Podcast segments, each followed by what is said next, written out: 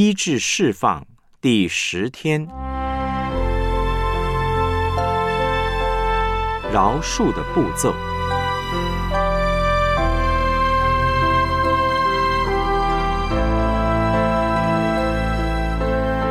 以弗所书四章三十节到五章二节，不要叫上帝的圣灵担忧，你们原是受了他的印记，等候得赎的日子来到。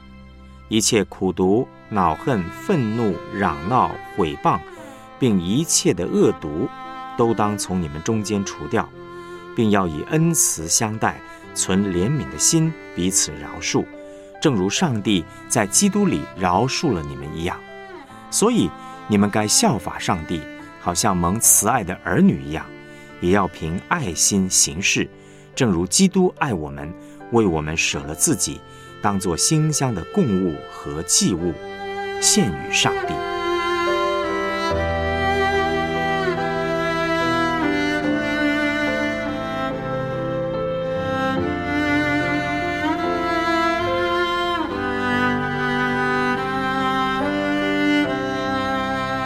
我们来思想主题信息。既然饶恕这么重要，该怎么做呢？以下五个步骤是我二十多年来按真理饶恕人的做法，可以让我们与别人的关系得释放。第一，认罪。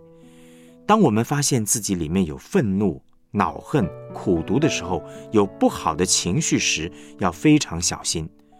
首先要来到上帝的面前认罪，认什么罪呢？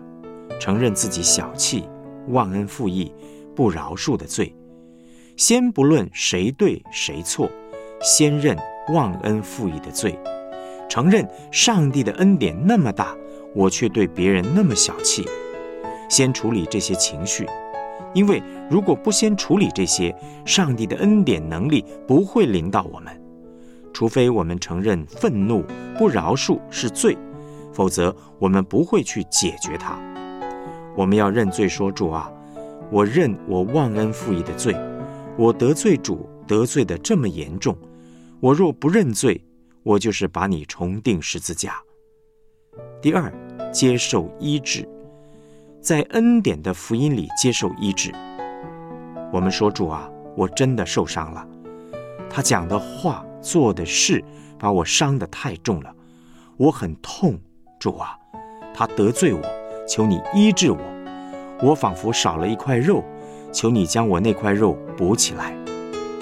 伤害总有一天会爆发出来，所以要承认，跟主讲，不能够把它压抑下去，假装没有事。我们需要先被止血，得医治，才能够饶恕人。没有被医治，要去饶恕别人太困难了。